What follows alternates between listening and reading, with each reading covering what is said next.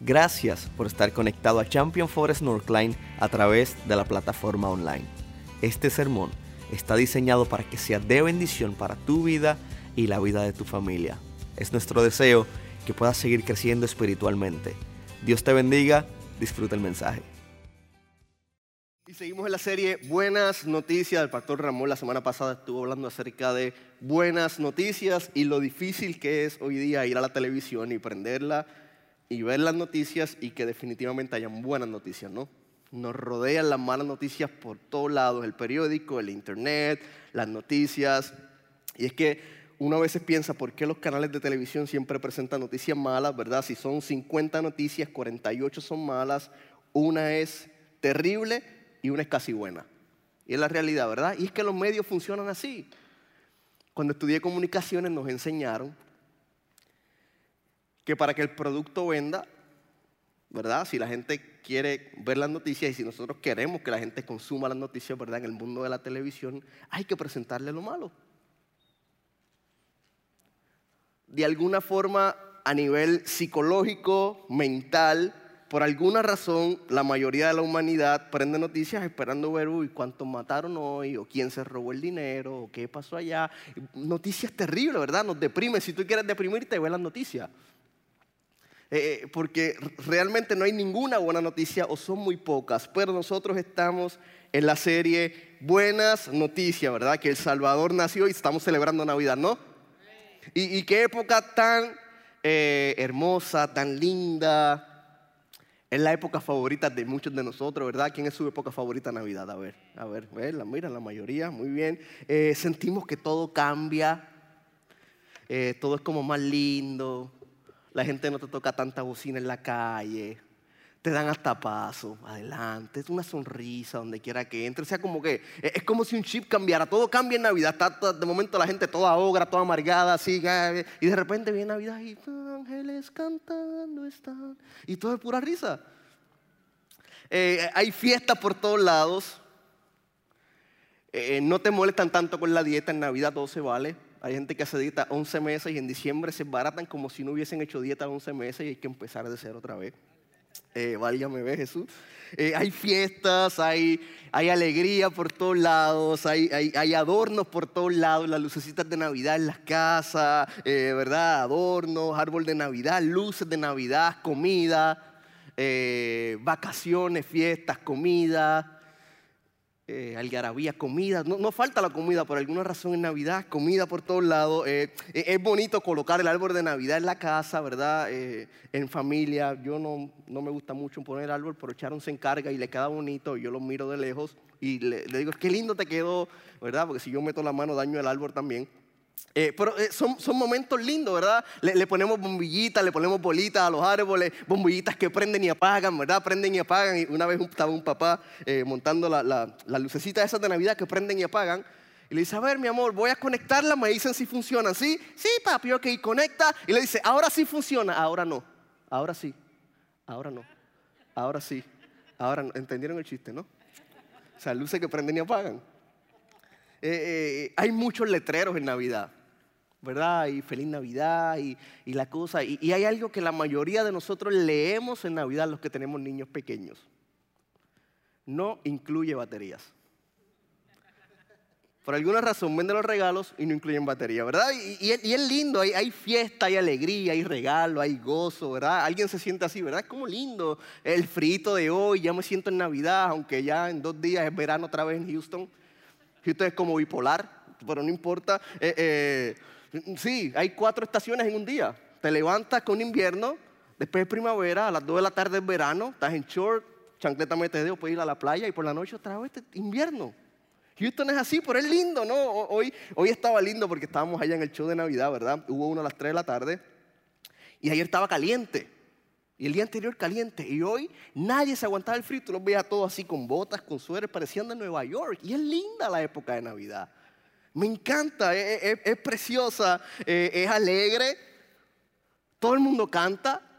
Qué bueno llegó la Navidad, ¿verdad? A ver, qué bueno llegó la Navidad. Los que no cantan, cantan, trayendo paz y alegría. ¿Y qué dice? Cristo es la Navidad y el que tiene. ¿Qué tiene? Qué lindo, no, no, ya, ya está bien, ya, gracias, gracias. Eh, cantamos Navidad, qué felicidad, Navidad, qué felicidad. Y es que todo es felicidad increíble. Eh, eh, algunos cantan Feliz Navidad. Feliz Navidad. Jamás había escuchado a Héctor haciendo música. ¿Ve? Todo el mundo canta. Otra dice, feliz Navidad a todos, feliz Navidad a todos. Y año nuevo, Ah, canciones de alegría. Venid fieles todos. Oh, oh, está bien, ahí, lo dejamos, no se preocupen. La, la realidad es que linda la época. Nos encanta la Navidad. Nos encanta la Navidad. Buenas noticias. La realidad es que también hay muchísimas personas que experimentan tristeza profunda en Navidad. La realidad es que también hay, muchas personas que enfrentan ansiedad. Mientras todo el mundo canta Navidad, qué felicidad. Mientras mucha gente está cantando que bueno llegó la Navidad, hay gente deprimida en la Navidad. Hay gente que se siente sola. Hay gente que tiene muchos sentimientos encontrados, muchos sentimientos bien distanciados de lo que es la alegría o de lo que es la felicidad. Sin duda, la temporada navideña es una época del año increíble, es hermosa, pero también es demasiado ocupada. Y, y la razón es porque nosotros la hemos convertido de esa manera. Es una época llena de muchas cosas, llena de actividades, llena de fiestas que nos mantienen muy ocupados, nos gustan, muchas personas viajan de, vacaciones para ver sus familiares, ¿verdad? Eh, eh, siempre hay algo que hacer en Navidad, nadie nunca se aburre, siempre hay una fiesta que te están inventando, llamando, a, lo mejor la ves por Facebook y la llegas ahí de sorpresa también. Hay fiestas por todos lados. Hay una actividad tras otra y, y aunque la temporada navideña a medida y a menudo es una época muy feliz, muy contenta, muy alegre. Para muchas personas en el mundo es una época muy triste. Y, es una época que la gente enfrenta varios factores eh, de tristeza. Dice que hay varios factores que afectan la salud mental o las emociones en la época navideña. Por ejemplo, planificar tantas fiestas, comprar regalos para seres queridos, viajar, gastar demasiado dinero en regalo, eso nos pone triste a todos y alegre y triste. Es como las luces que prenden y apagan. Es bueno que les puede regalar, qué triste que costó 30 dólares, pero no importa. Eh, eh, pasar vacaciones a lo mejor lejos de tus seres queridos es un factor que trae tristeza. No poder pagar los regalos para ciertas personas o querer regalarle a ciertas personas y no tener el dinero para poder hacerlo pone triste a las personas sentirse como si no se pudiera estar a la estatura o a la altura de las expectativas de los demás cuando alguien organiza una fiesta. Uy, la voy a hacer, ¿para qué? Si total me van a criticar. Sí, te van a criticar como quieras, pero no importa.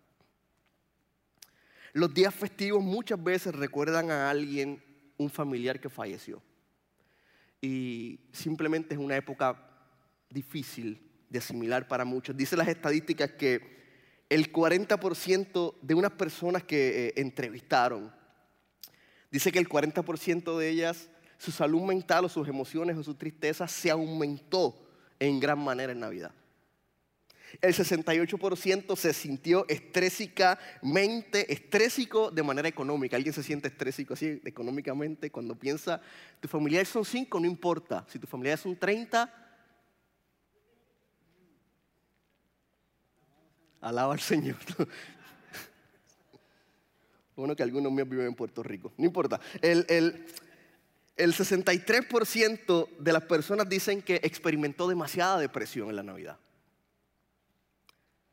Claro, estoy dando estos, estos porcentajes y sin duda se van a identificar en alguno. El 66% dice que se sintió solo en la época navideña. Dice que el 57% sintió que la expectativa de lo que él tenía de la fiesta de Navidad no logró ser o no se cumplió. Dice que el 55% de las personas se encontró sola recordando momentos con familiares que habían fallecido. Incluso casi la mitad de las personas que entrevistaron no pudieron celebrar fiesta junto a los seres queridos. Sí es una época hermosa, es una época de mucha alegría, pero también es una época para muchas personas de profunda tristeza, ¿verdad? De profunda ansiedad o, depresión. Hay, varias razones para sentirse triste. Puede ser la soledad, puede ser la pérdida reciente de un ser querido, incluso la pérdida de alguien que haya fallecido estos pasados días o, una época similar hace años pasados. Es una época donde enfrentamos muchos sentimientos a la misma vez. Hay, eh, una persona que se sentía triste y mire por qué. La persona decía, hay algo que me da al ver tanta gente feliz.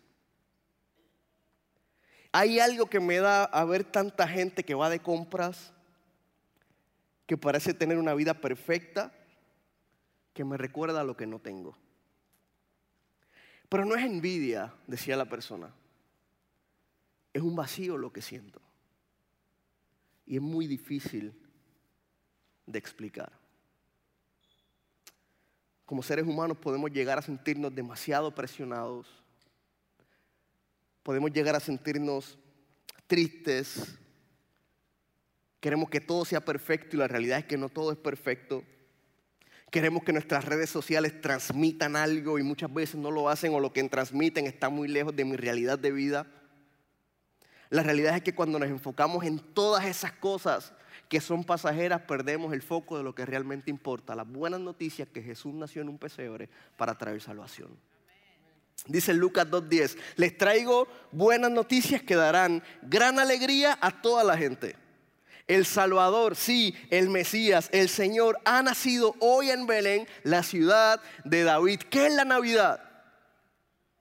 Sí, fiesta, sí, bombilla, sí, regalo, eh, sí, todo eso, pero realmente, ¿qué significa la Navidad? La Navidad es una fiesta en la cual todos nosotros que somos cristianos celebramos a Jesucristo cuando nació en el pesebre y junto con su nacimiento nació nuestra esperanza. Eso es Navidad. Incluso cuando vamos al diccionario, vamos al latín Navidad, dice la palabra es nativitas, que significa nacimiento. No hay otra razón en Navidad para celebrar que no sea el nacimiento del Salvador del mundo que se llama Jesús. Claro, lo demás pasa porque todo el mundo nos gusta fiestar y nos enfocamos en tantas cosas y todas esas presiones nos las metemos nosotros porque realmente la Navidad es que Jesús nació para que tú y yo nunca más tuviésemos que ser condenados. En Jesús tenemos esperanza. Dije que en Jesús tenemos esperanza. ¿Sabes qué? E-, ese nacimiento fue anunciado mucho tiempo atrás. Muchísimo tiempo atrás. Nosotros anunciamos un bebé con seis meses, ¿verdad? Los que son más atrevidos con ocho meses o tan pronto reciben la prueba. Uy, no, en nueve meses, en ocho meses. No, el nacimiento de Jesús dice que fue mucho tiempo atrás. Habían dicho, va a llegar un Salvador. Alguien va a rescatar al mundo de las tinieblas. Alguien va a rescatar al mundo del pecado y se llama Jesús. Si me voy a Isaías capítulo 9, versículo 6 dice, pues nos ha nacido un niño, un hijo se nos ha dado, el gobierno descansará sobre sus hombros y será llamado consejero, maravilloso, Dios poderoso, Padre eterno, príncipe de paz. Y dice que su gobierno y la paz nunca tendrá fin. Sí, la Navidad es regalo, claro. El ser humano lo ha convertido de esa manera. Sí, la Navidad es bombilla, sí, claro, el ser humano lo ha convertido de esa manera. Por la Navidad significa que un hijo nos es dado y el gobierno descansará sobre sus hombros y le, llamaremos consejero, admirable, Dios fuerte, Padre eterno, príncipe de paz. Eso es Navidad. El nacimiento del Salvador del mundo. ¿Sabes que antes no había esperanza? Antes de Jesús no había esperanza, no había un Salvador. Pero qué bueno que Dios tenía un plan de redención. Qué bueno que había un Mesías prometido. Cuando vamos a Mateo capítulo 1, versículo 21 dice, y tendrá un hijo y lo llamarás Jesús porque él salvará a su pueblo de qué? De sus pecados. Y dice la palabra, todo eso sucedió para que se cumpliera el mensaje del Señor a través de su profeta. Miren, la Virgen concebirá un niño, dará a luz a un hijo y lo llamará como Emanuel, que significa Dios está contigo, contigo, contigo, contigo. Dios está con nosotros.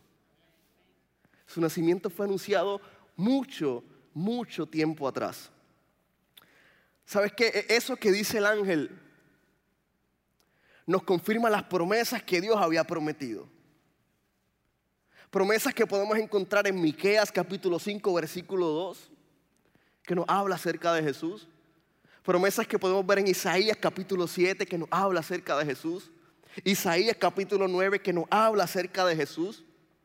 Y esto como seres humanos nos debe dar mucha alegría porque nos enseña un principio muy interesante acerca de Dios. Dios cumple lo que promete.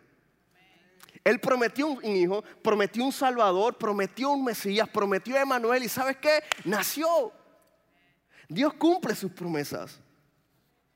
Por eso en medio de lo que estamos atravesando, en lo que estás atravesando ahí, en donde te encuentras, ¿sabes qué? Confía en Dios. Él cumplirá su promesa. Él cumplirá su promesa. No tengan miedo. Dios está en control. ¿Sabes? Donde hay miedo, e-, es muy difícil que haya alegría. O hay miedo o hay alegría. Las dos cosas no, como que no mezclan mucho. Claro, como seres humanos tenemos miedo en muchas ocasiones, ¿no? Entras a un sitio y ves una cucaracha, te vas corriendo, muchos de ustedes. Pero no es ese miedo, mi mamá se muere, cae así, patas arriba, si hay una cucaracha ahí. Hay gente que le tiene miedo a la oscuridad. ¿Quién le tiene miedo a la oscuridad? A ver, no apaguen las luces, Tony, por favor. Hay gente que le tiene miedo a las alturas. ¿Alguien le tiene miedo a las alturas? Una vez fui a Chicago, estábamos en Chicago, y, a mi esposa le aterran las alturas y subimos al Sears Tower, no sé cómo se llama ahora. Y en el último piso, ahí está, pero súper arriba, la primera vez que me siento tan alto. No en estatura, sino en bueno, y, el último piso era en cristal. Y Sharon estaba, parece que amarrada hacia la pared porque le aterra las alturas.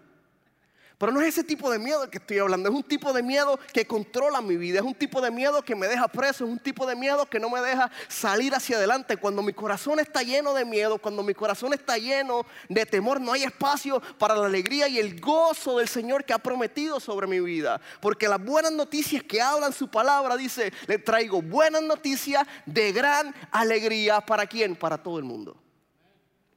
Esas son las buenas noticias que llenan nuestro corazón de alegría. Claro, como seres humanos tenemos miedo momentáneo, claro que sí, es inevitable.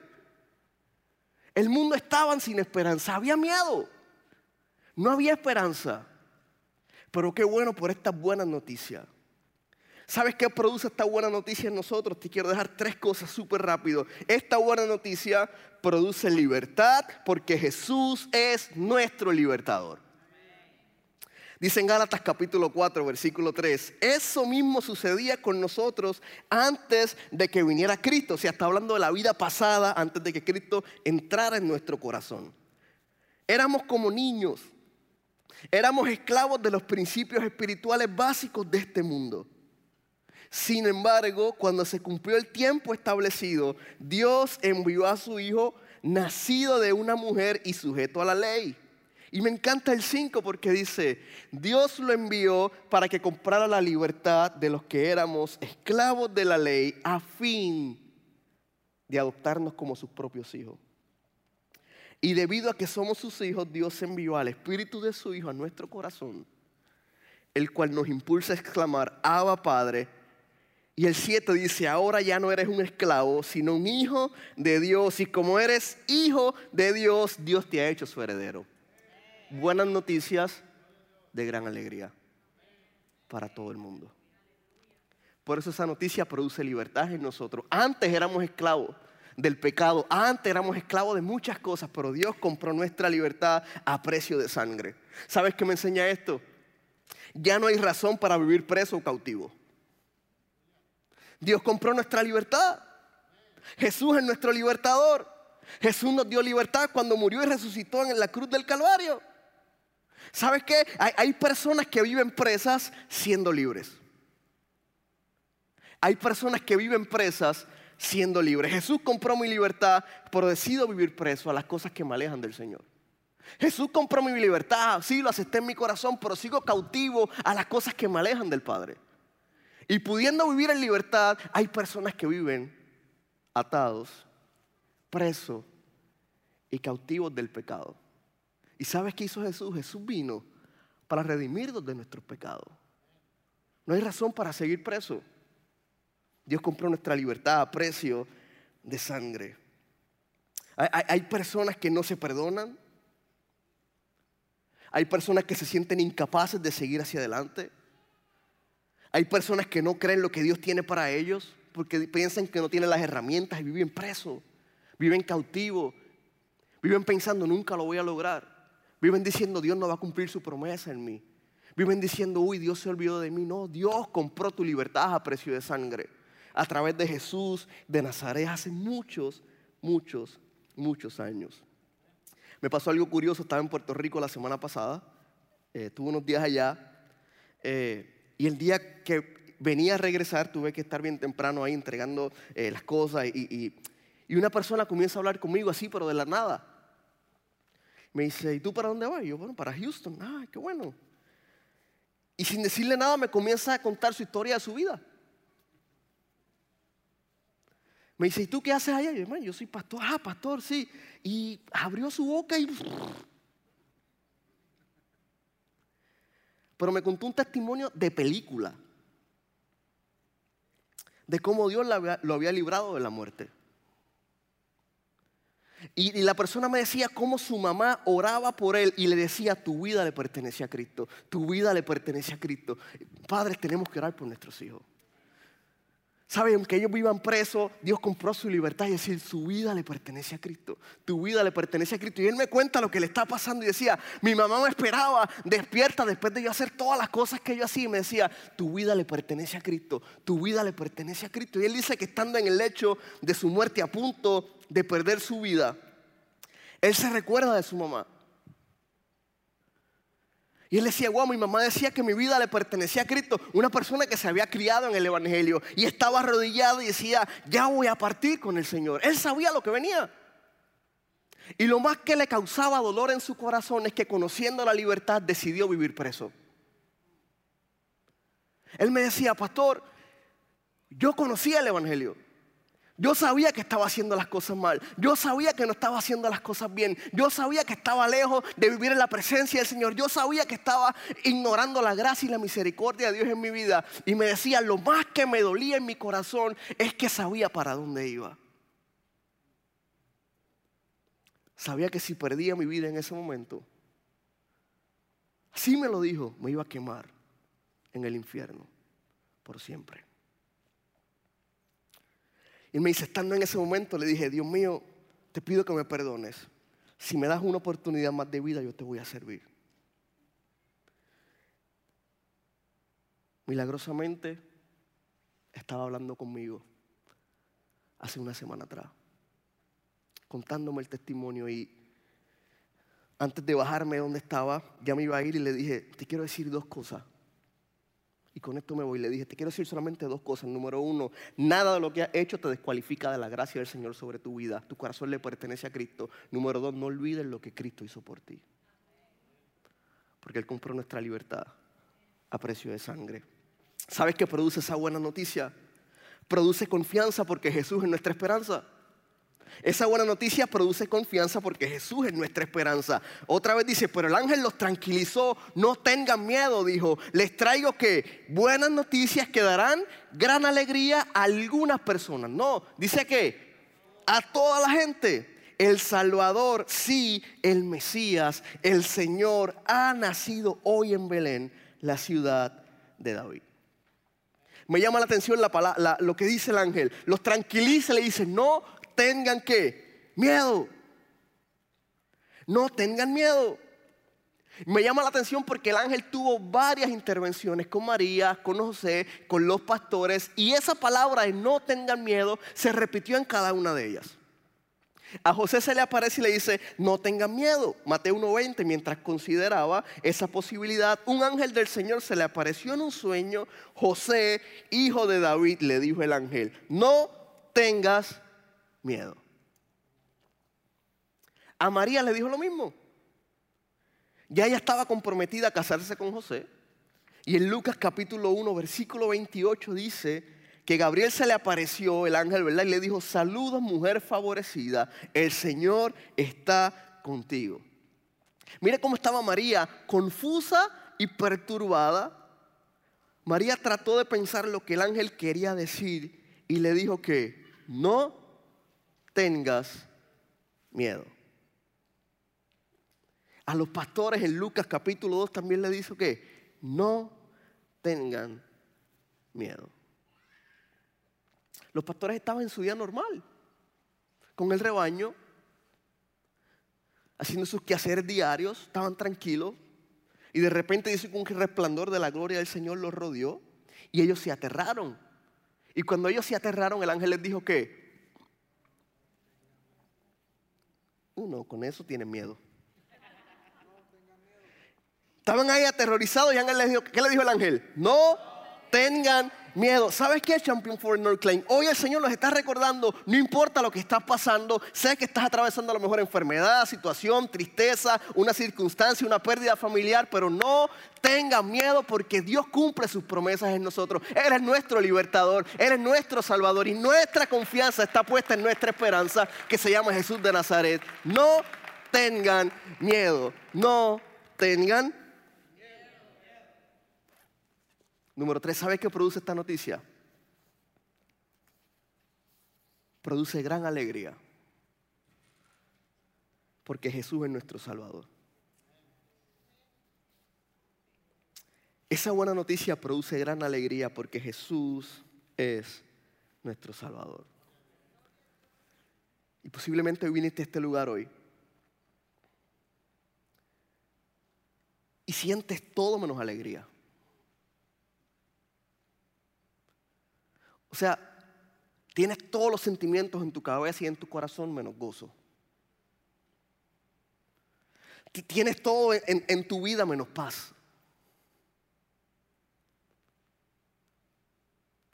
Y Jesús te está recordando, yo compré tu corazón a precio de sangre. Te di libertad. Soy tu esperanza.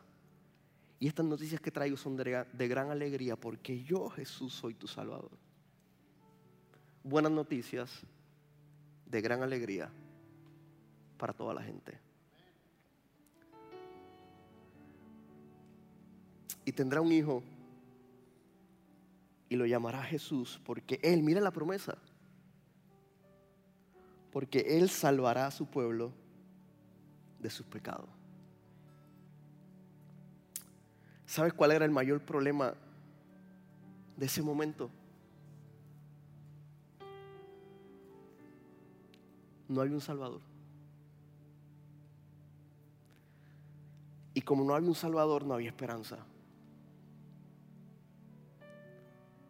O sea, mientras nuestros problemas de hoy día pueden ser que no conecté una bombilla, que no pude ir a esa fiesta, que no pude comprar ese regalo. O a lo mejor el problema es un poco más serio, perdí un familiar querido, o estoy viviendo en ansiedad, en depresión, o siendo profunda tristeza, o perdí mi trabajo, o me estoy divorciando. Que son problemas serios y terribles también. Pero mira el problema que tenían ellos, no había esperanza. No había un Salvador. E, el problema más grande era el pecado y no había una solución. Claro, ya Dios había prometido su plan de redención desde el principio. Habían promesas en Isaías, en Miqueas. El ángel había hablado a través de ti van a ser el Salvador que salvará a su pueblo de sus pecados. Con Jesús llegó la esperanza. Qué alegría saber que Dios tenía un plan de redención. Ese plan se cumplió a través de su Hijo Jesús, nuestro Salvador. Y aunque todavía hoy día existe el pecado, de hecho vivimos en un mundo caído lleno de pecado, hay una diferencia. Jesús ha salvado nuestra vida y podemos vivir con esperanza. Cristo ha salvado nuestro corazón y podemos vivir con alegría porque Él es el Mesías, Él es el Salvador del mundo. De Él son nuestra vida. Le pertenecemos a Él. Romanos 5.8 dice, pero Dios mostró el gran amor que nos tiene al enviar a quién? A Cristo a morir por quién? Por nosotros cuando todavía éramos pecadores. Por eso esa, esa noticia de gran alegría produce gran alegría porque Jesús es nuestro Salvador. Juan 3:16 dice, de tal manera que amó Dios al mundo que ha dado a su Hijo unigénito para que todo aquel que en Él cree no se pierda, sino que tenga que vida eterna. ¿Cuántos aquí confían en el Señor? A ver, a ver, quiero ver su mano levantada. Hay promesa de Jesús. Primera de Pedro 1, versículo 6 dice, así que alégrense de verdad. Les espera una alegría inmensa, aunque tienen que soportar muchas pruebas por un tiempo breve. A lo mejor ahí estamos todos, ¿no? Uy, sí que hay alegría por las pruebas que estoy soportando. Pero me encanta porque dice, estas pruebas demostrarán que su fe es auténtica y está siendo probada de la misma manera que el fuego prueba y purifica el oro. No, eres oro, imagínate. Dígale a su esposo, él es oro, no, pero dígaselo de verdad. Esas pruebas que estás pasando es porque te están purificando como el oro. Aunque la fe de ustedes es mucho más preciosa que el mismo oro. ¿Qué valor tenía la fe? Más precioso y más valioso que el oro. Entonces su fe, al permanecer firme en tantas pruebas, les traerá que mucha alabanza, gloria y honra en el día que Jesucristo sea revelado a todo el mundo. Ustedes aman a Jesucristo a pesar de que nunca lo han visto y aunque ahora no lo ven, confían en Él y se gozan con una que alegría gloriosa. A ver, una alegría gloriosa en la casa. Pueden levantarle un aplauso al Señor. Una alegría, pero gloriosa. Dice, la recompensa por confiar en Él será la salvación de su alma. Buenas noticias de gran alegría para toda la gente. ¿Por qué de gran alegría? Porque Jesús es nuestro Salvador. Y posiblemente te pase lo que a mí me pasó varios años. Ya yo le he compartido en el 2016, me dio ansiedad, depresión, de todo. Y por esos siguientes 3, 4 años, no me gustaba la Navidad. Llegaba noviembre, el olor, lo que veía, el cambio de ambiente, las bombillas, el árbol, la fiesta.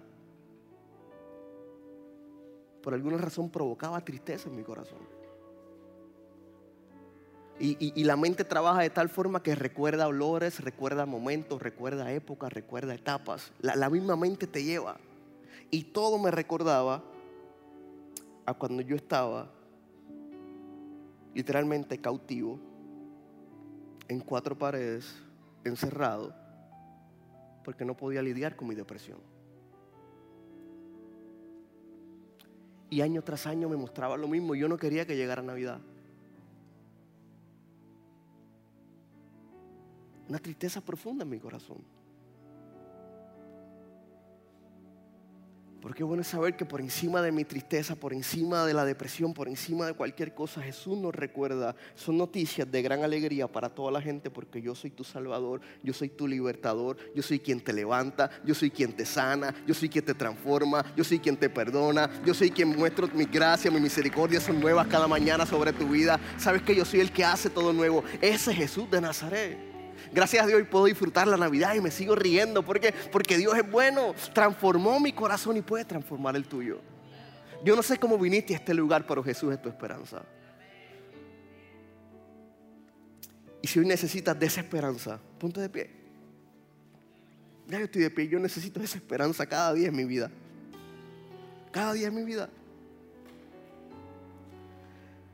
¿Cómo vas a pasar esta Navidad? La vas a pasar triste, preso, con miedo, con inseguridad, con vacío, con incertidumbre. O vas a reconocer, ¿sabes qué? Jesús ya compró mi libertad a precio de sangre. Él transformó mi corazón. Y puedo reconocer que el perfecto amor de Dios echa fuera todo temor, echa fuera todo temor, echa fuera todo temor. ¿Sabes qué? Necesitas una Navidad diferente. Claro que sí. Ven a Jesús. En Él está la Navidad diferente. Él es nuestro Salvador. Él es nuestra esperanza. Gracias por haber estado con nosotros hoy. Esperamos que el sermón haya sido de bendición para tu vida y que el Señor haya hablado a tu corazón. Si todavía no has aceptado al Señor Jesús en tu vida, Quisiera invitarte a que hagas esta oración junto a mí, la oración más importante que un ser humano puede hacer. Repite después de mí, Señor Jesús, hoy te acepto en mi corazón y te reconozco como mi único y exclusivo Salvador. Escribe mi nombre en el libro de la vida. En el nombre de Jesús. Amén. Nosotros creemos que si hiciste esta oración, vas a poder disfrutar de una eternidad junto a nuestro Padre Celestial en el lugar que ya Él ha preparado para nosotros. Quisiera invitarte a que nos puedas acompañar a Champion Forest Northline. Para más información puedes ir a championforest.org diagonal Northline. Dios te bendiga, te espero la próxima semana.